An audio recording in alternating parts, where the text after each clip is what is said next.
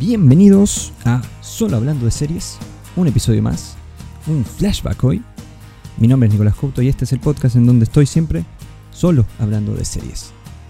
Em, creo, creo, creo, creo que llegó el momento de hablar de esta increíble serie, que es quizá la serie más premiada en los últimos años de HBO. Un pedazo de serie llamada Succession, como ven ahí, y como ven en el título los que están escuchando esto en podcast. ¿Por qué? Porque estoy grabando por segunda vez en vivo en mi canal de Twitch. Como siempre pueden encontrar los eh, links a todas estas páginas en la descripción del episodio. Y eh, para la gente de Twitch voy a ir saludándolos. Hola, hola a los que van llegando. Y eh, para la gente del podcast que encuentren raro esto, bueno, ahí tienen la explicación. Em, antes de empezar con el episodio, creo que debería comentar un par de cositas debería comentar que ya se anunció la fecha del eh, episodio de reunión de Friends. Si no estoy equivocado, es el 27 de mayo, es decir, en unas dos semanitas. Y eh, conmemorando ese episodio, seguramente haga un especial sobre la muy querida serie sitcom de los 90 e inicios de los 2000. Y bueno, vamos ahí a revisar un poquito qué tal este episodio de reunión, que si no me equivoco lo van a dar por HBO Max, quienes, eh, quienes son los que tienen los, derechos. No sé cómo funcionará en Latinoamérica, esperemos que exista alguna forma legal de verlo, y si no, bueno, lo veremos eh, de manera alternativa en algún lugar. Em, por lo demás, eh, creo que poquitas informaciones más. Creo que podemos decir... Ah, estoy viendo algunas de las series de Netflix. Eh, una de ellas es eh, Shadow and Bone. Y Shadow and Bone eh, seguramente hagamos un episodio en un futuro hablando de ella y de The Numbers, que es una serie de HBO que es como de la misma onda. Y por eso me llama la atención unir estas dos series en un solo episodio para poder comentarlas. También, como siempre, hoy, domingo, para la gente que lo está viendo en vivo, en vivo em, van a dar el nuevo episodio de Mare of una serie que cada vez me llama más la atención y que ya vamos por más de la mitad. Así que, sin más preámbulo, yo creo que podemos empezar eh, por hablar de esta gigante serie Succession. Pero antes, quiero aclarar una cosita. Eh, siempre en la descripción del podcast va a estar marcado los tiempos. Por ejemplo, si es un episodio de dos series, van a tener los tiempos de la serie 1 y de la serie 2. El día de hoy, como es una sola serie, eh, lo dividí en spoilers y sin spoilers. Primero, obviamente, voy a hablar sin spoilers, pero voy a, quizá, debería poner algo como en vivo, como que diga spoilers, pero después lo prepararé. Em, en donde voy a estar advirtiendo de, que voy a hablar con spoilers. Pero primero vamos a hablar sin spoilers de esta serie de HBO, que su primera temporada sale en 2018. Eh, una serie muy interesante, muy de esta onda HBO así dramática, que viene desde la época de Los Soprano, que después pasó, bueno, también en la época de The Wire, pasó por em, eh, Game of Thrones incluso, y llegamos al día de hoy con esta gigante serie que es Succession. Succession, una serie creada por Jesse Armstrong, que para los que no les suene, es el creador de Peep Show.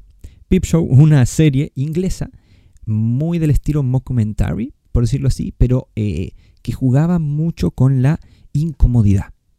Eh, los mockumentaries más famosos, diría yo, eh, son The Office, Modern Family, eh, y la misma The Office eh, UK, pero eh, y todas juegan un poco con esta incomodidad que genera estos personajes que son crudamente reales, pero diría que Pip Show era especialmente experto en esto, era, era, muy, muy, muy bueno en, en lograr esta sensación de, por decirlo así, incomodidad general, era como un cringe muy, muy, muy establecido que, lograba que la serie fuera brillante. Era una comedia, eso sí. Y Jesse Armstrong se acerca acá a el mundo estadounidense para hacernos esta serie. Succession, ¿de qué trata? Succession trata de una familia, la familia Roy, liderada por su eh, patriarca, Logan, que está interpretado por Brian Cox. Y Logan básicamente tiene cuatro hijos. Y estos cuatro hijos, eh, a lo largo de la serie, eh, que es su principal motor, están ahí discutiendo y peleando por ver quién es el sucesor de su padre.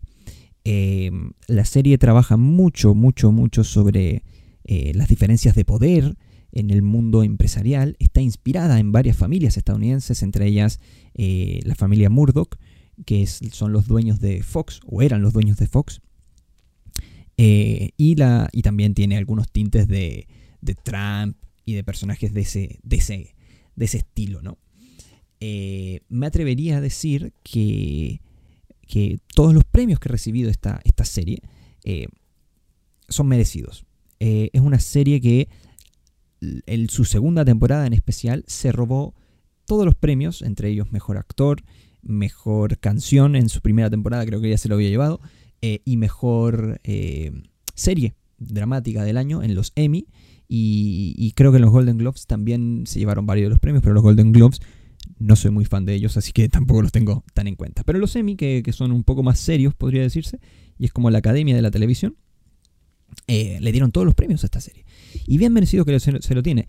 Em, em, creo creo que lo más importante de, este análisis, eh, bueno, tiene dos temporadas la serie y hay que hacer énfasis de que está como en una pausa ahora mismo, una pausa debida principalmente a la pandemia, porque en su mejor momento eh, a esta serie se la cortó por, por culpa de, la pandemia. Eh, logró hacer dos temporadas en donde cada temporada era mejor que la anterior, es decir, la primera era muy buena, muy muy buena, pero la segunda tiene todo eso que hace que las series dramáticas, insisto, de, de, esta, de este tipo como de Soprano, Mad Men, incluso yéndonos fuera de HBO, obviamente, y de Game of Thrones, eh, creo que es un muy buen ejemplo, y ahora voy a profundizar por qué, em, logra en la segunda temporada llamar esa atención y, darte, y mostrarte estos personajes que son muy odiables, eh, pero generándote como mucho interés en lo que los rodea y ver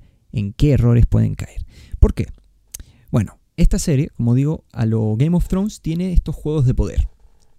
Tenemos esta familia que son los Roy, que está compuesta, como ya dije, por Logan, el patriarca, y después están varios hijos, que son eh, Kendall eh, Roy, que está interpretado por el actor Jeremy Strong, después está Roman, interpretado por el hermano de Macaulay Culkin, Kieran Culkin, y eh, Shiv Roy, que es la hermana, la única chica, de la única mujer de, esta, de estos hermanos, que está interpretado por Sarah Snook. Y por último está em, el hermano loco, que es eh, Connor. Connor eh, Roy, interpretado por Alan Rock. Estos cuatro hermanos eh, son muy diferentes entre sí. Después voy a, creo que una, de las facetas más importantes de cualquier serie, ¿no? Son sus personajes y cómo, sus arcos están trabajados de cierta forma de que a lo largo de la serie se siente una evolución, un cambio, eh, algo que en las películas pueden ocurrir o que es mucho más corto por, un tema de duración, ¿no? Em, y no se puede ver de manera tan detallada. Esa es una de las gracias que, que, se tienen que aprovechar en las series y en los guiones de series, que es trabajar eh, poquito a poco el cambio de un personaje, explicártelo, profundizar en, por, en cuál es su psique. Y eso lo hace brillantemente esta serie. Eh, con estos personajes que, como digo, son muy detestables. Son todos hijos de, un patriarca dueño de una transnacional que es dueña de medios, eh, dueña de páginas web, de... Cuando digo medios, háganse ahí está la referencia directa a la familia Murdoch. Son dueños como de un de una canal de noticias bastante conservador que dan a entender que es como Fox, pero no, lo, no, no se llama Fox. Eh, y, básicamente juegan con todas estas cosas y con el poder que llega a tener y la influencia que llega a tener esta familia, y específicamente Logan Roy. Eh, obviamente esto no está exento de polémica, y, a lo largo de la serie se van presentando diferentes problemas para esta empresa que yo creo que nacen un poco de también la edad de Logan. Eh, como digo, está en la sección sin spoilers y creo que podemos hablar un poco de qué es lo que hace esta serie tan buena. Eh, como dije antes, una de las cosas más importantes son los personajes. Eh, por ejemplo, yendo al ejemplo de Game of Thrones, por eso digo que es un poco similar. eh, en Game of Thrones nosotros teníamos personajes que en general eran bastante memorables todos, pero los actores no eran muy conocidos, entonces no te vendían la serie gracias a los actores, excepto quizá el que hacía de, la familia, del padre de la familia Stark, que era muy conocido por El Señor de los Anillos y todo eso, pero como que no, no se volvieron famosos antes de Game of Thrones, sino que fue posterior. Gracias a Game of Thrones descubrimos a todos estos actores eh, y empezaron a aparecer en todos lados después. Y aquí yo creo que ocurre un poco lo mismo. Son actores que eh, quizá, excepto Brian Cox es conocido. Jeremy Strong relativamente, pero fuera de este papel, yo creo que este es su papel. Él es, él es Kendall Roy. Y, y si vamos personaje por personaje, como estaba haciendo antes, que están estos cuatro hermanos, que cada hermano tiene su, su personalidad. Kendall es como este hermano que está, eh, este hijo que está ligado a, eh, es como el, sucesor lógico de Logan. Incluso la serie empieza ahí. Empieza con él ahí como voy a ocupar el lugar de mi padre. Y ocurren diferentes cosas que generan un conflicto ahí. Después está Roman. Roman es ese hermano funado. son todos, háganse la idea que son multimillonarios. Eh, y este personaje es bastante así detestable, honestamente. Y tiene una, cosa así media desagradable eh, en el sentido como asqueroso incluso. Eh, por eso digo como funado. Aunque si de funas vamos a hablar, la trama de la serie nos muestra un poco el mundo actual, ¿no? Lo terrible del mundo actual y de, y de este tipo de personajes que tienen tanto, tanto poder. Y yo, bueno, me atrevería a decir que en em, uno de los temas que trata la serie es justamente ese. Pero, pero eh, el otro personaje que también juega un poco con esto, yo diría que es Connor. Connor es eh, un poco el comic relief dentro de los hermanos de la familia. Porque ahora vamos a ir con, un poco el comic relief de la serie en general. Pero eh, Connor es un personaje que es brillante, porque es demasiado raro y uno dice, ¿cómo puede existir un personaje así? Un personaje que literalmente vive fuera de toda la realidad, en una burbuja mayor a la, de, a la, de la, del dinero, sino que es una burbuja así de, de delirio, de grandeza, no sé, es un delirio así místico incluso, y, juega un poco con eso.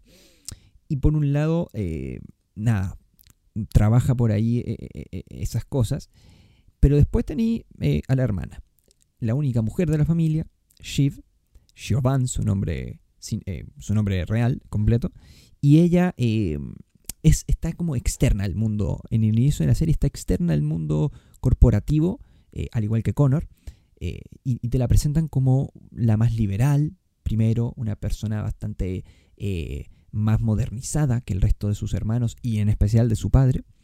Pero poco a poco se va interesando y se da cuenta de que, a ver, ella es muy inteligente, es muy, muy, muy viva su personaje y, está tan bien desarrollado, en especial en la segunda temporada, en donde eh, se siente muy natural cómo ella se mete y los errores que comete y los aciertos que logra. Y eso creo que es, es Succession. Es mostrarte cómo todos se van cagando entre sí, pese a que son familia. Onda, el padre este es un cagador de primer nivel. Un tipo así eh, de los que hay en Chile del mundo empresarial que, básicamente eh, busca lo mejor para él, después él y tercero él.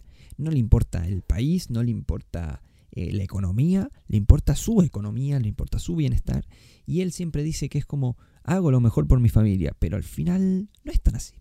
Entonces los personajes juegan un papel muy importante, pero fuera de la familia, eh, de estos cuatro hermanos y este padre, hay personajes que también son, son centrales en la trama. Por ejemplo, el marido de, o la pareja de Shiv, de Jovan, esta única mujer, tiene una pareja que está metida en el mundo corporativo. Así que ella tiene, por decirlo así, en, un puente muy directo al mundo corporativo este de la, de la, empresa familiar mediante su esposo, que es Tom en esta, en esta serie, o sea, en este caso. Y este personaje yo diría que es el comic relief, pero no queda, no queda aislado en el comic relief. Eh, él poco a poco te lo muestran cómo va eh, creciendo, pero tiene muchas inseguridades por diferentes razones. pero es muy, muy, muy interesante. Y la serie no funcionaría sin, sin un Tom. Y en especial no funcionaría con el último personaje y uno de mis favoritos de la serie, que es Greg. Gregory Hirsch, el sobrino, el primo, por decirlo así creo, del resto de los hermanos. Eh, este es parte de la familia, pero del lado del hermano de Brian, o sea, de Logan Roy, del patriarca. Eh, y llega de medio de colado a esto, ahí como medio apitutado, empieza a decir, a preguntar como, oigan, me dan una peguita, como casi dando un poco de lástima, es un pobre weón, eh, un pobre weón que la verdad no, no, no le ha trabajado nunca a nadie. Y poco a poco empieza a, a trabajar, eh, pero no a trabajar en la empresa, sino a trabajar a estas personalidades con las que empieza a codearse. Los cuatro hermanos, pero obviamente no empieza por los cuatro hermanos, empieza por Tom. Entonces él y Tom son una de, las, una de las parejas más divertidas y potentes de la serie, que obviamente tienen sus momentos dramáticos, hay que, hay que aclararlo, pese a que son el comic relief, porque este personaje es súper tonto, el Greg, pero no es tan tonto como para que se lo caguen todo el rato, sino que él es lo suficientemente vivo y inteligente como para lograr empezar a rascar y a sacar mierdita de cualquier cosa. Y creo que eso es, brillante eh, también de, este personaje. Y poco a poco eh, te van, estos personajes empiezan bastante separados, diría yo, pero diferentes sucesos a lo largo de la serie, la mayoría ligados a Logan Roy, empieza a unirlos. Eh, a unirlos en el mal sentido, porque este, se empiezan a acercar y esos acercamientos son para chocar, para pelear, para luchar entre ellos todo en base a qué se tiene que hacer con esta empresa. ¿Quién tiene que ocupar el lugar de Logan Roy cuando Logan muera? A ese nivel se habla. Así ligeramente dice, cuando tú no estés, ¿quién va a quedar a cargo? ¿Quién va a quedar a cargo de estos millones de dólares? Y eso es eh, simplemente eh, Succession. Eh, los personajes de Succession giran en torno a eso. Después, el trabajo de visual creo que juega gran parte también de el atractivo de la serie. Diría yo que eh, tiene una forma de verse muy, muy, muy específica. Vemos el, póster y no es nada del otro mundo el póster. Se ve bastante gris, no llama mucho la atención, o sea, tiene colores cafés y cosas así. Y tú dices, es una serie más. Incluso te, hace, te da la sensación de que es como de este estilo así, incluso de, de, abogado o cosas así. Pero en realidad no. En realidad es más parecido a cosas como Peep Show y como Game of Thrones, en donde te muestran relaciones entre personajes y relaciones de poder muy grandes.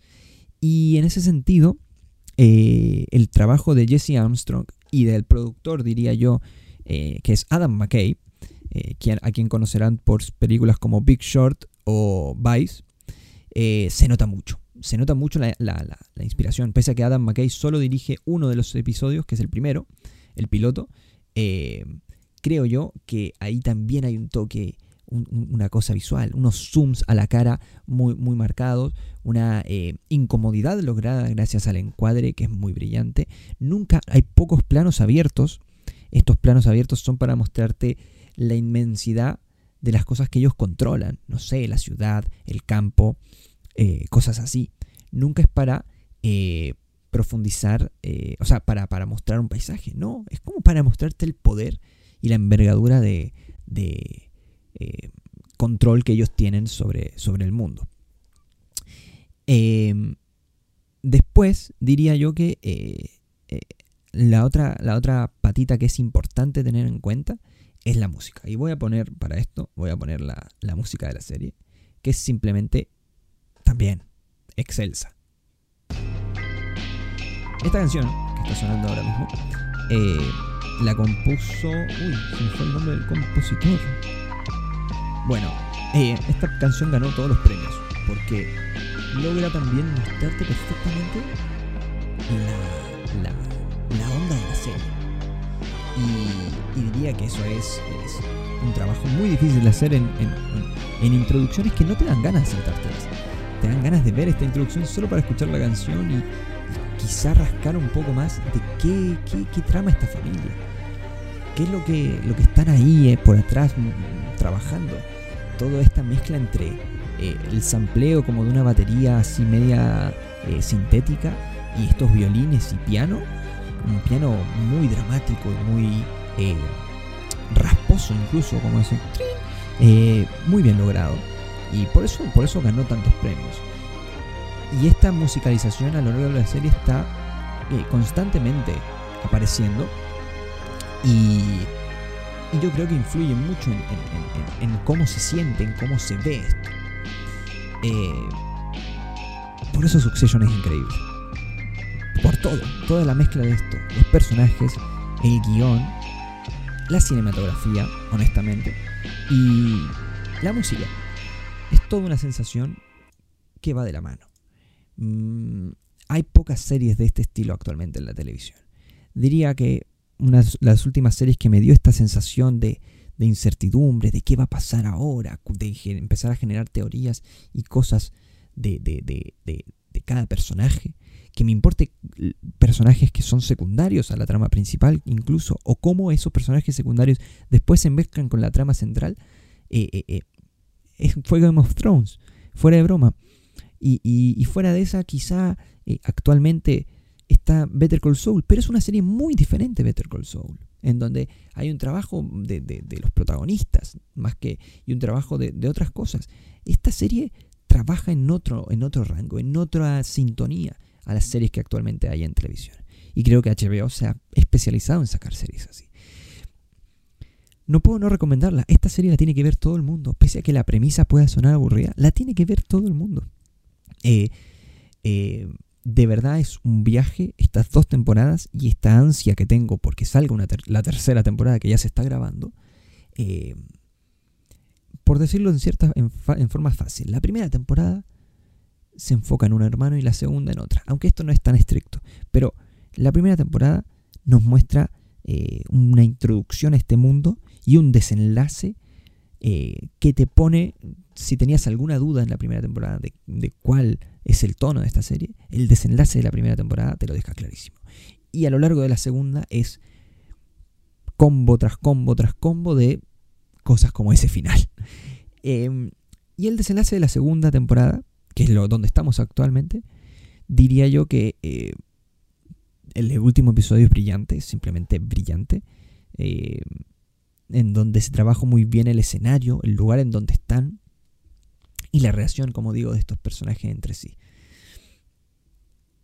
El desenlace te deja pensando. Tiene una cosa incluso media shakespearesca, por decirlo así, eh, de, cómo, de cómo se trabaja eh, eh, estas traiciones, estas, estos apuñalamientos entre estos, estos gigantes del, mundo empresarial, pero en especial en esta familia, porque es un tema familiar finalmente, no hay que olvidarlo, porque obviamente eh, eh, el, backstabbing entre rivales es algo esperado. Pero el backstabbing entre familiares es algo que, que, cuando está bien trabajado, creo yo que, que logra, logra que, llamar la atención y logra esta sensación de tensión que incluso algunos thrillers fallan en lograr. Eh, con esto creo que voy a dar fin a la parte em, sin spoilers, porque ahora voy a comentar un par de cositas de algunos episodios, eh, en especial mis teorías del final de la segunda temporada, voy a profundizar en eso, y, y quizá un poco también en los personajes, cosas que obviamente no quise comentar porque son spoilers. Así que eso, volvemos al tiro. Y volvimos. Eh, ahora vamos a hablar con spoilers para la gente que está tanto en el, en el live como eh, escuchando esto en el podcast. Eh, si quieren pueden saltar al cierre del episodio ya. Pero si no, voy a comentar un poquito algunas cosas que me llamaron la atención. A ver, el final de la segunda temporada eh, te da a entender cuando Logan le dice a su hijo, le dice, tienes que ser... Está tan fuerte los nervios, no te lo voy a negar. Gracias, Tony. Logan le dice al final de temporada a Kendall, tienes que ser un asesino. You, have to be a killer. Y ese momento, eh, teniendo en cuenta todo lo que, lo que se está discutiendo de, quién, eh, de, quién puede ser el, que caiga por culpa de, la polémica eh, de los cruceros de la empresa, quién es el que se va a entregar, quién es el que va a asumir la culpa, y deciden que va a ser Kendall, porque es el más creíble y todas esas cosas. Y, él, y Kendall le pregunta como, ¿por qué no, no, me escogiste a mí como el sucesor? Y, y ahí el Logan le dice esta frase que tiene que ser un asesino. Tiene que ser, básicamente tienes que ser un hijo de puta, le dice. Tienes que ser un, un cagador y no tienes que temblar en el momento de tener que apuñalar a otro en la espalda.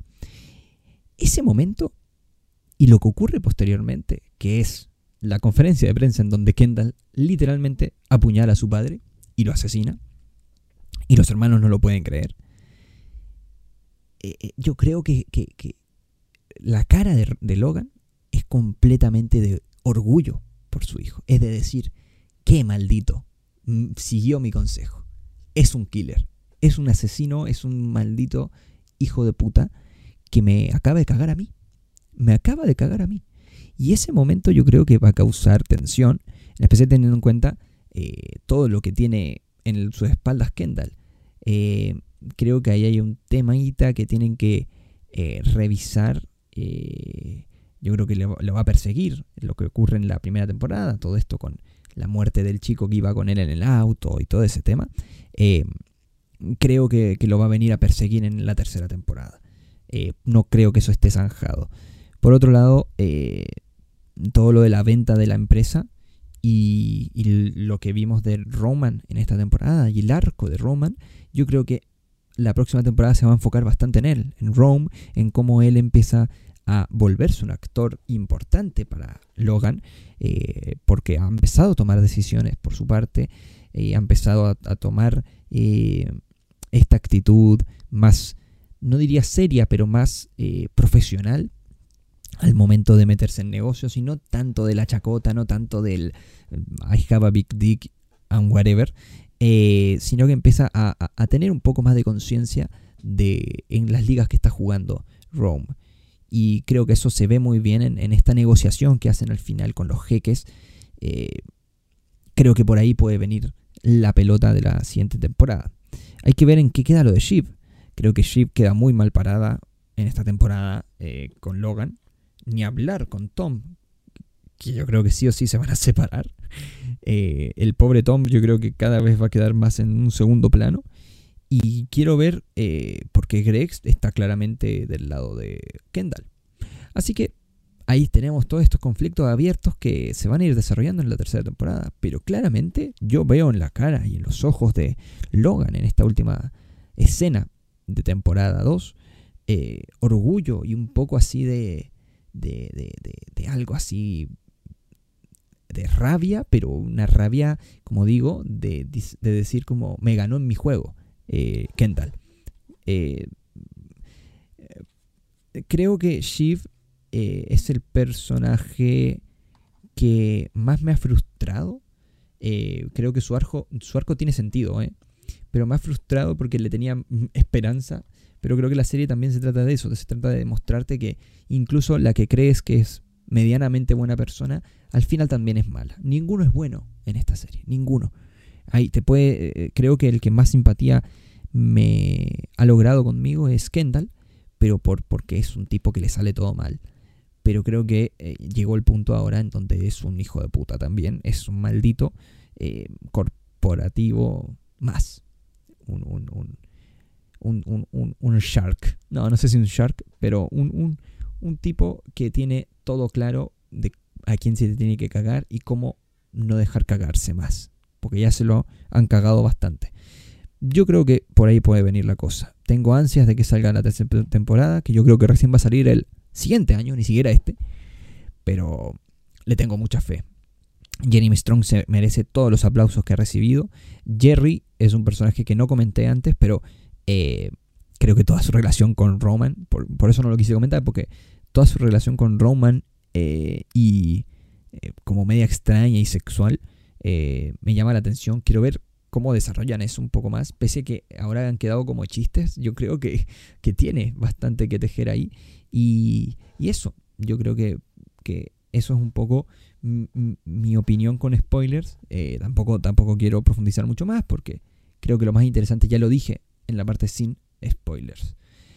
Mm, vamos a sacar esto y vamos a esconder los spoilers. Porque creo que hemos llegado al final de este nuevo episodio de Solo Hablando de Series.